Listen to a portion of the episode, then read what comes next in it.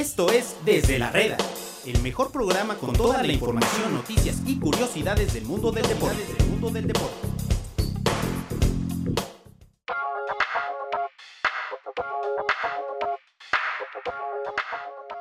En un episodio más desde la Reda, 6 de diciembre del 2021. ¿Cómo estás, mi querido Pablo? Mi querido Agus, todo bien, todo bien. Ya jueves. Eh, todo muy bien, Agus. Eh, contento de estar aquí contigo, con nuestro invitado, gran invitado el día de hoy, que ya lo, ya lo estarás presentando. Pero todo, todo en orden y aquí listos para, para platicar un día más. Andamos con, con mucho especialista últimamente, ¿no? Eh, aquí en Desde la Reda. Hoy quisimos invitar a una persona que domina perfectamente el tema de la NBA, domina perfectamente eh, en general deportes americanos, ex Televisa Deportes o ex TUDN y ahora está en ESPN, en el líder, en el líder mundial de deportes, como, como ellos se dicen, mi queridísimo Miguel Ángel Briseño. ¿Cómo estás, Mike? Bienvenido a Desde la Reda. Muy bien, Agus. Eh, saludos, Pablo. Saludos a toda la gente que está con nosotros. Muy contento por la invitación. Gracias. Además, en un momento eh, agridulce para la NBA porque empiezan a crecer los contagios por COVID y yo temo por la salud de la temporada. Eh, ya hay quien está pidiendo que se suspenda la temporada un par de semanas. Yo dudo mucho que esto suceda, pero pues ahí está la amenaza. Pero por otro lado, con el dulcísimo momento que hemos tenido esta semana de ver un récord histórico caer, y me parece que es un momento digno para la historia, además con todo con todo, el con todo el marco que le pone la NBA, que es la liga que mejor viste sus momentos históricos. Sí, definitivamente vimos algo histórico esta semana, ¿no? Eh, el caso de Stephen Curry, eh, un jugador que desde mi punto de vista, ya lo platicaremos más adelante, pero que desde mi punto de vista cambió por completo el juego. Yo ponía la semana eh, en, mi Twitter, Mike y Pablo, que si hay alguien, hay, desde mi punto de vista hay dos jugadores que cambiaron por completo este deporte, ¿no? El primero me parece eh, Michael Jordan, con todo el tema de la revolución del básquetbol eh, a finales de los 80s y, los 90, en donde no solamente por el juego per se, sino por todo el marketing, por todo el tema del el crecimiento de la NBA exponencial, penetró diferentes mercados con Michael Jordan, con esta dinastía de los Chicago Bulls, pero pues nos topamos ahora con un jugador como Stephen Curry, 33 años, que nació en Akron. Por cierto, nació en el mismo hospital que LeBron James, en Akron, Ohio, hace 33 años, en 1988. Este, estuvo en la Universidad Davidson. Estuvo muchos años vagando porque para la gente que no lo sepa, bueno, Stephen Curry es hijo de Del Curry, aquel jugador de la época de los 90 que jugaba en los Hornets de, en los Hornets de, de Charlotte. Por ahí creo que terminó la carrera en Toronto, me parece. Toronto. Pero un tipo que cambió el juego por completo, ¿no? Eh, con el tiro de larga distancia y rompiendo el récord, primero alcanzó a Reggie Miller hace ya algunos partidos, ya me parece una temporada, y ahora rompe el récord de Ray Allen. ¿Qué es Stephen Curry para ti, mi querido Mike? ¿Qué representa este jugador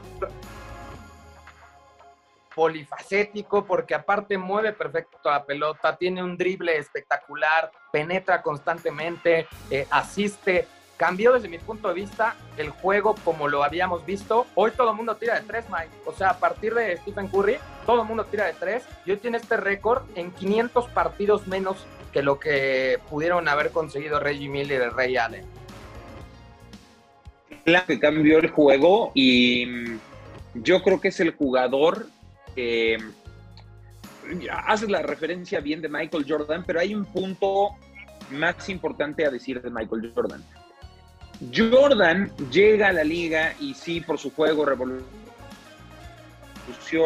eh, es novato, se convierte en súper productivo y esto, pero Jordan cambia el juego porque las franquicias antes no, no confiaban en los jugadores, entre comillas, bajitos. O sea, las franquicias se armaban de arriba para abajo. Tú primero necesitabas tener un gran centro, necesitabas tener un gran poste, necesitabas tener un hombre que protegiera el aro y después ibas por los demás. Eh, es por eso que en el mismo draft de Michael Jordan, los Rockets toman a Hakim Olajuwon en, en 1984.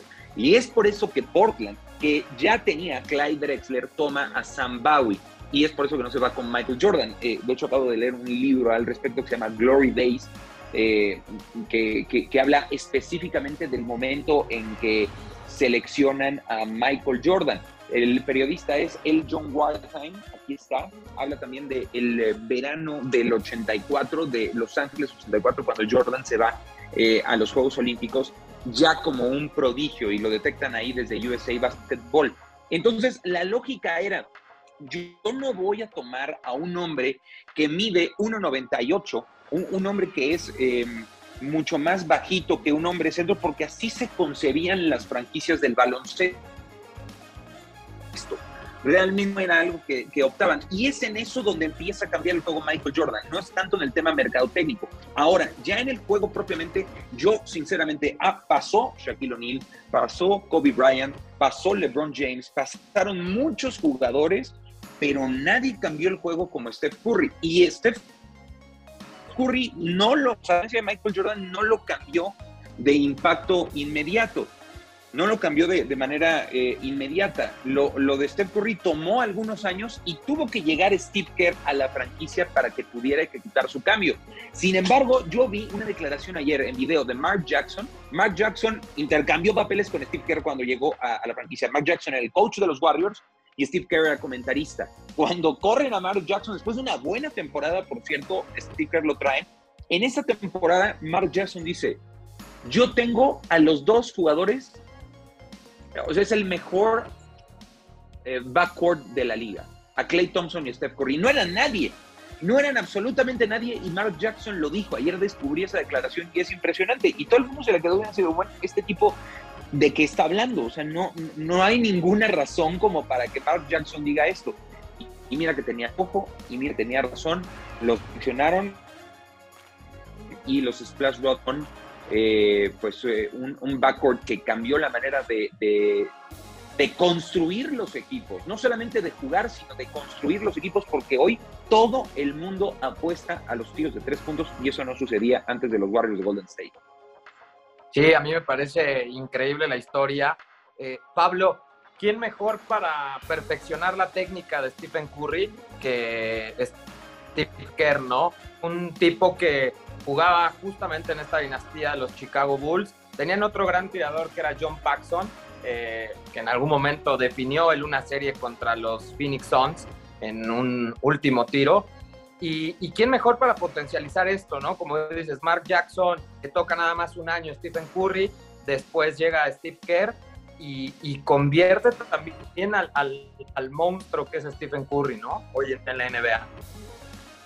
Sí, claro, ¿no? Eh, si, tuvieron de ver, si tuvieron la oportunidad de ver la, serie de, Last Dance, ahí podemos ver algunos fragmentos de, Steve Kerr, se habla un poquito de él y de cómo desde que era jugador ya se sabía que, iba a ser entrenador, ¿no? Y un buen entrenador porque tenía todas las bases, era este jugador que tenía cierto rol dentro de, esos Bulls de, Jordan, pero que, que, él lo entendía a la perfección, ¿no? Entonces, se veía que iba a ser un, buen entrenador en, la NBA.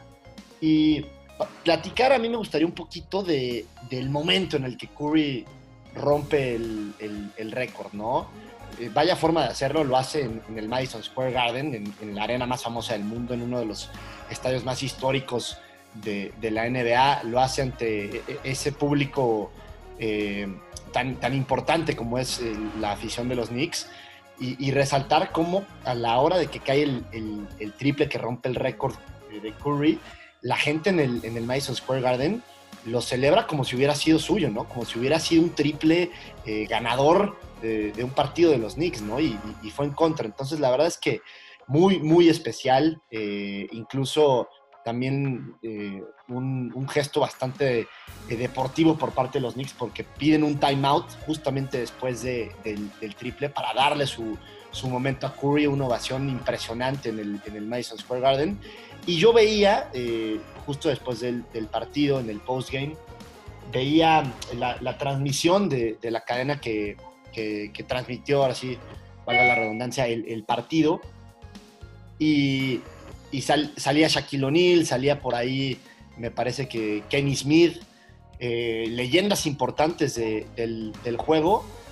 Y, todos hablando de Steph Curry, en cómo cambió justamente el juego, el porcentaje que ha, subido eh, en, la liga, eh, las, ofensivas que ya es eh, prácticamente el 50% de sus tiros o hasta más son triples, ¿no? Ya, ya son tiros de larga distancia, ni siquiera son, son dobles largos, ya, ya prácticamente son, son muchos más triples, entonces esto te dice, cómo ha subido esta estadística, sí te dice lo que ustedes dos están diciendo, ¿no? Cómo Steph Curry llegó a cambiar, a cambiar el juego.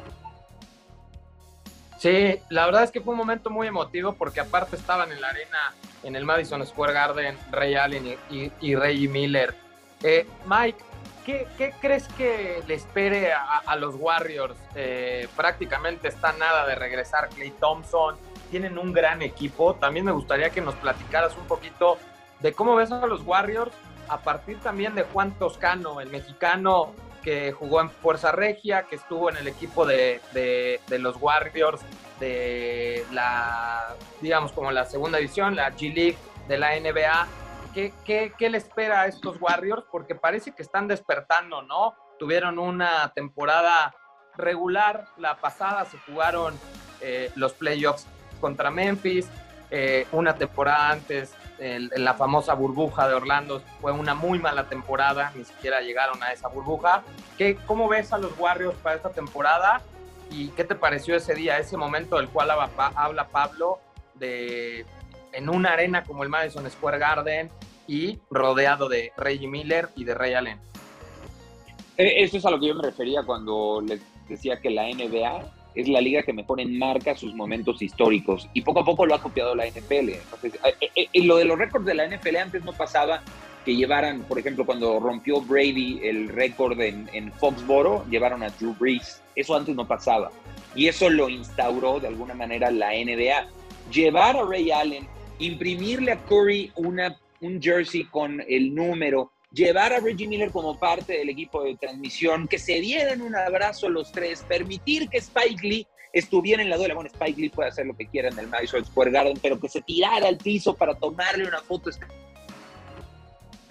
Todo eso está pensado, no está armado, pero está perfectamente pensado y es maravilloso. Nadie lo hace como la NBA.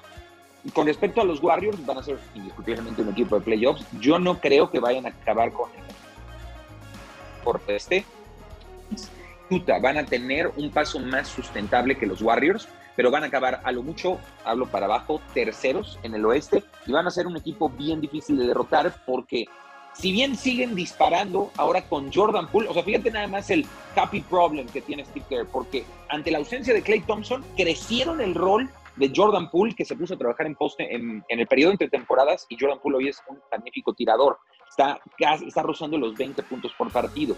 Entonces, siguen teniendo el sustento de los tiros de tres, pero ahora son un equipo defensivo. Son un equipo que dejó de poner a Draymond Green como 5, lo pusieron de 4, incluyeron a Kevon Looney y se hacen muy fuertes en la pintura. Tienen a un hombre que puede atender a Joel Embiid, a Anthony Davis, puede atender a todos los grandes con los que ponga enfrente. Tal vez no los contenga, pero sí los puede desacelerar, los puede frenar un poco y no meter en problemas de faltas y en problemas de, cabeza a Draymond Green porque pierde la cabeza muy, muy fácil. Entonces, siendo un equipo que se ha convertido en mm, sí el sustento de los tiros de tres, pero con una altísima eficiencia defensiva, los Warriors son súper, súper peligrosos. Y Toscano, bueno, pues es parte esencial porque es un perro de presa, es un cuate al que le ponen a defender, inclusive a Joel Embiid el sábado pasado lo hizo y lo hace dignamente. No digo que vaya a detener a gente como Joel Embiid, pero pueden confiar en él. Eh, de todas maneras, yo no los doy como el candidato número uno. ¿eh? O sea, yo doy a Phoenix y doy a Utah primero que a Warriors para llegar a las finales NBA, porque creo que tienen una mayor profundidad, creo que tienen eh, más tiempo con consistencia. Esos dos años le pesó a Golden State el hecho de estar lejos de playoffs. El año pasado perdieron con Memphis, el año previo fue un desastre, en, el, año de la burbuja. es una diseño del, equipo de Steve Kerr que me parece de los coaches exitosos, del el más menospreciado porque tiene a Curry. No, pues sí tiene a Curry, pero hay que diseñar al equipo que tienes alrededor de él. Sí, claro, la verdad es que como dices, el año de la burbuja fue desastroso, el pasado me parece que entraron en una reestructuración eh, después de aquella dinastía, ¿no? De cuando sale justamente Kevin Durant y viene la, la lesión en esas finales también de Clay Thompson. ¿Cómo regresará Clay Thompson, Pablo? Después, pues prácticamente ha estado parado dos años, ¿no? O sea, prácticamente Clay Thompson ha estado parado dos años, se le ha visto bastante bien en los entrenamientos, habla Steve Kerr y, en general la gente de los Warriors que va a regresar eh, muy bien, le ha metido muchísimo al tema de la rehabilitación, del gimnasio y pues era una evidentemente a Golden State importantísima, ¿no? Ya lo decía Mike, el tema de, los Warriors no solamente es Curry, es cómo los ha venido arropando, cómo Jordan Poole ha tenido un protagonismo, eh, Gary Payton Jr. también me parece que ha dado una gran temporada, el caso de Juan Toscano, Looney, que me parece a mí está underrated, ¿no? Siempre ha sido sobre, más bien, pues sí, menospreciado también, Yvonne Looney. Eh, ¿qué, esperamos de, de Clay Thompson en este regreso? Sí, a Clay Thompson, que no lo vemos desde aquellas finales, ¿no? Donde los Warriors pierden, pierden con los Raptors. Eh, pues sí, justo a ver cómo, a ver cómo regresan, ¿no? La verdad es que sí han sido, van, van a pesar, yo creo, al principio esos, esos dos años de inactividad para Clay Thompson. Creo que lo van a tener un poco eh, sobre, digamos, limitado, ¿no? En, los, en los, primeros juegos, en, su regreso, para que vaya agarrando un poco el ritmo. Importante va a ser para los Warriors que Clay Thompson agarre este ritmo lo, más eh, rápido posible para que para los playoffs pues puedan tener un arma más, ¿no? Imagínate tener a, Curry en el, en el, momento y en el nivel en el que está ahorita y a Clay Thompson lo más cercano posible a lo que sabemos que puede hacer, más la rotación que entiende perfectamente su rol ¿no? En esta rotación de, los Warriors, lo dices bien, Looney, eh, Juan Toscano, Jordan Poole, son jugadores bastante, bastante productivos que tienen ahorita los Warriors con el mejor récord en, el, en el oeste. Imagínate si Clay Thompson puede llegar a parecerse un poquito al Clay Thompson que conocimos, ¿no? Durante toda esa racha, todo ese periodo eh, exitoso de los Warriors. Si Clay Thompson se puede acercar a ese nivel, entonces creo que los Warriors pueden llegar a competir eh, por, por, llegar a, incluso a finales de conferencia, ¿no? Yo estoy de acuerdo con Miguel, creo que los Suns y el Jazz eh, están por encima de, de, los Warriors y, creo que por ahí también ver cómo van a llegar los Lakers, ¿no?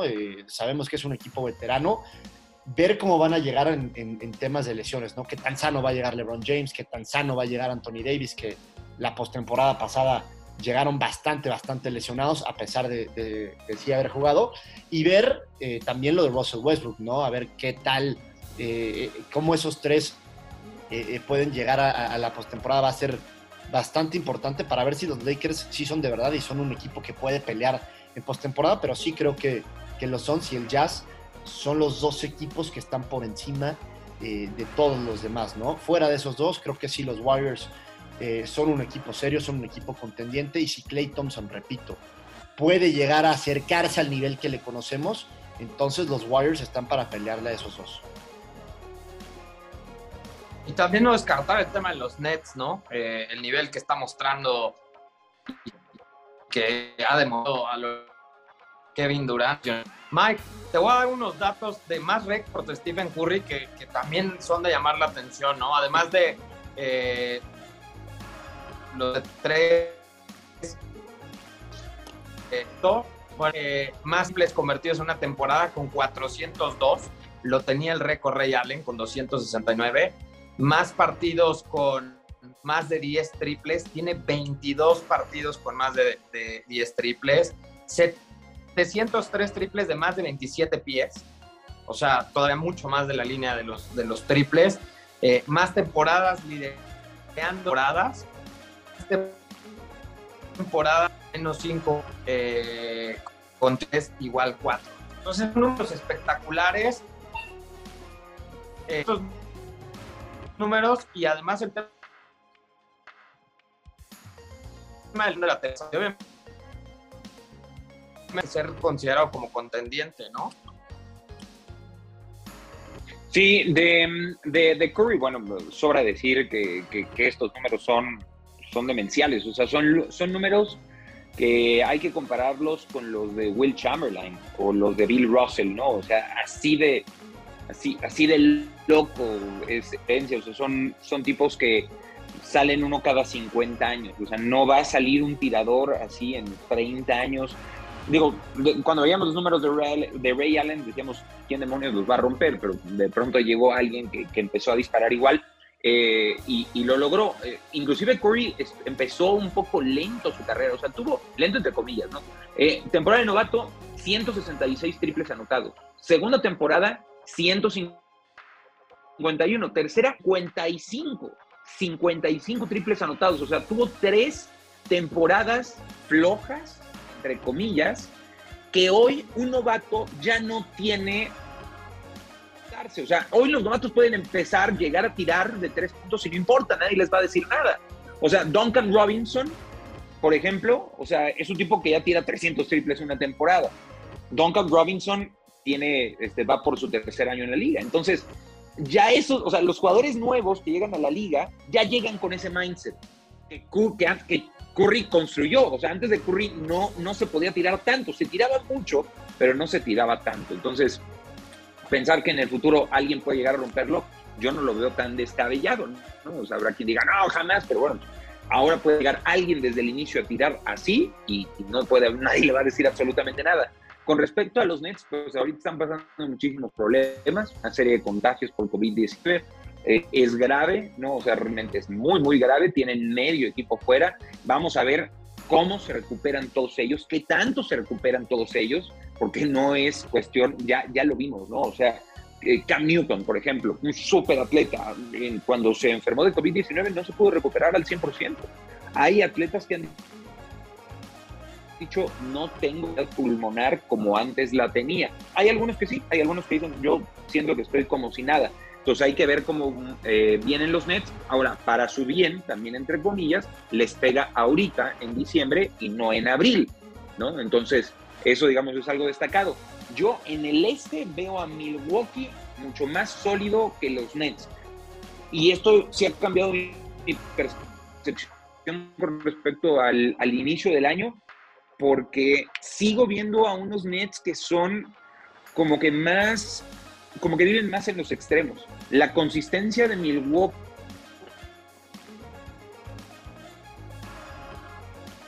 sobre todo en el caso de Kevin Durant, uno de los mejores jugadores en la, eh, en la historia de, este juego, yo confío más en la solidez colectiva que tiene Milwaukee, aunque no por mucho, ¿no? Y no dudo que si se topan en los playoffs de este mismo año, Kevin Durant y James Harden van a querer tomar revancha de lo que pasó el año pasado, que literal por unos cuantos centímetros los eliminaron. Y ojo que podría regresar Kyrie Irving, no sé si porque se haya vacunado, lo dudo mucho, o porque se hayan aflojado los, eh, eh, los estándares de vacunación. Este, publicó una foto en redes sociales, él anudándose los tenis, entonces eso puede significar algo. Y yo no creo que los dueños de los Nets estén tan contentos estén tan contentos con Kyrie Irving pagándole millones y que simplemente no se presente a jugar. Se nos perdió en el camino Kyrie Irving, ¿no? Oye Mike, cambiando de tema, pero para otro deporte que también te apasiona, que es la NFL, eh, el día de hoy eh, hay partido de fútbol americano en el Thursday Night, eh, los Chargers contra los Chiefs. Qué peleado ha estado esta temporada, ¿no? Qué, qué rara temporada, qué, qué complicado es hacer pronósticos, qué temporada de locos, ¿no? La verdad, tanto en la americana como en la nacional, creo que la americana está todavía aún más abierta, o sea, no hay un candidato que, podamos ver. Quizás en la nacional, eh, Packers y, los Bucks, aunque me decepcionó un poquito el último juego, pero la americana es una verdadera locura. ¿Cómo has visto esta temporada? ¿Quiénes son tus gallos? Yo, así, en la nacional lo veo mucho más claro. Dudo mucho que alguien le pueda toser a Tampa y a, Green Bay con el respeto para Arizona. Eh, no tanto por ese partido, yo no se las he terminado de comprar. Y además, menos con tantas lesiones. De hecho, DeAndre Hopkins está fuera todo el año. Eso es una terrible noticia para, para Cardinals. Aún así, Kyler Murray es un gran coreback. En la americana es una fiesta. O sea, realmente hoy es poner una moneda al aire.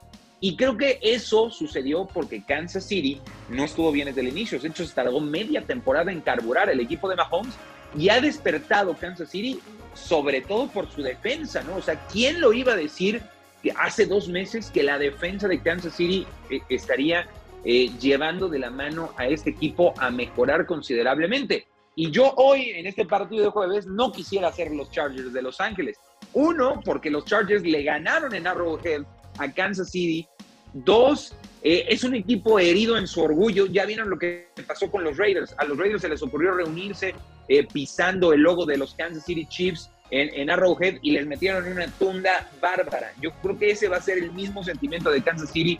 Hoy son favoritos solamente por tres puntos. Es muy difícil apostar siempre, pero esta temporada más tiene razón Agus en la NFL pero hoy no me atrevería a meter un centavo, una moneda que me sobre, no la metería a los Chargers con, todo y ese más 145 que hay que es muy atractivo. Hoy los Kansas City Chiefs van a salir a ganar como sea ese juego. Yo lo veo muy claro para el equipo de Mahomes. Sí, la verdad es que ha sido una temporada típica, lo hemos venido siguiendo aquí, Pablo, en Desde la Reda. Hay más partidos interesantes, ¿no? La verdad es que la NFL lamentablemente se nos acerca ya la época de playoffs. Y digo lamentablemente porque esto quiere decir que se nos va acabando la temporada. ¿Quién se nos perfila, Pablo? Eh, juegan tus Colts contra los, los Patriots, Steelers Titans, también que me parece un gran juego. Mis Niners contra los Falcons. ¿Qué esperas de esta semana, Pablo? ¿Crees que por fin veamos ya el rumbo de la americana o seguiremos igual con con, esta fiesta, como dice Mike. Eh, está súper interesante la, conferencia americana. Te voy a decir por qué. Eh, sobre todo porque los equipos que están metidos en, digamos, en toda esta pelea de si van a llegar a playoffs o no, van a haber muchos enfrentamientos entre ellos en estas últimas semanas, ¿no? O sea, estaba checando el calendario el, día de ayer y prácticamente todas las semanas hay dos, de dos a tres partidos en donde se enfrentan eh, estos equipos que están buscando el, boleto a playoffs, ¿no? En, la americana. Entonces, está muy peleado. Eh, el sábado, Indianápolis y, Nueva Inglaterra eh, se ven las caras en Indianápolis. Para mí es el, partido de la semana. Unos Pats que, son líderes en, en, la conferencia americana, ante todo pronóstico, nadie lo esperaba, y son líderes. Y unos Colts que arrancaron terrible el año y ahorita se ven bastante fuertes, ¿no? Con, para mí el que es candidato número uno, por ahí entre el número uno y número dos, a llevarse el MVP. Va a depender al final si puede llevar a los Colts a, los playoffs o no, hablando de Jonathan Taylor. Eh, MVP, ves a MVP a Jonathan Taylor. Lo veo, lo, veo como MVP porque no hay nadie, no hay ningún coreback que esté tan, tan, que haya sido tan eficiente esta temporada, ¿no? Por ahí Brady podría ser. No, no no? ¿No ves a Tom Brady? Claro, el, premio es Tom Brady. Lo acaba de ganar el fin de semana pasado con ese pase, ¿no crees? O sea, ganar un partido en grefía, yo sí creo que es Tom Brady. O sea, yo, sí lo veo clarísimo. Lo Jonathan yo creo que ha sido el jugador ofensivo del año, ha sido una máquina. Podría ser, digo, la verdad es que el MVP es un premio para Korax, ¿no? Y, todavía más, si está Brady en la conversación, probablemente se lo, se lo den a Brady. Exactamente. Por eso yo decía, ¿no? O sea, está en mi top 2, porque el otro, pues evidentemente es Tom Brady. También me, traiciona un poquito el corazón, ¿no? Eh, hablando de Jonathan Taylor. Pero, Sí, sí, es lo que noté, es lo que noté con eso. Mira, te voy a dar unos, eh, perdón que me, metí, Pablo. Mm, eh, pases de líder, Tom Brady, con 36. Yardas por aire, yardas por aire, líder, Tom Brady con 4.100 34 y va que vuela para pegarle a las 5000. Con Tampa Bay muy probablemente que vaya acá por su calendario como primer sembrado en la conferencia nacional y con partidos como ha ganado Brady, yo, yo voy a dar a GOAT, ¿no? Como dicen, y a Taylor, que tiene una tremenda temporada ya cargado con ese equipo, yo creo que lo que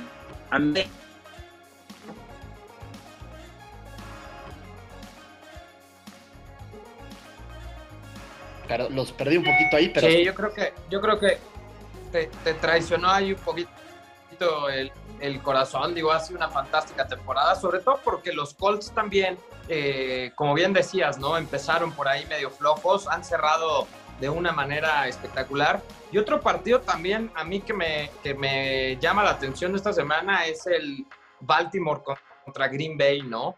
Vamos a ver si, pues, a qué aspiran verdaderamente los Ravens y del lado de Green Bay, pues a confirmar como el segundo equipo favorito del canal, ¿no? Digo, eh, todo el mundo lo da como favorito. Eh, a ver qué, qué, qué esperas de ese partido, Pablo. ¿Qué Lamar Jackson veremos? ¿Qué, qué equipo de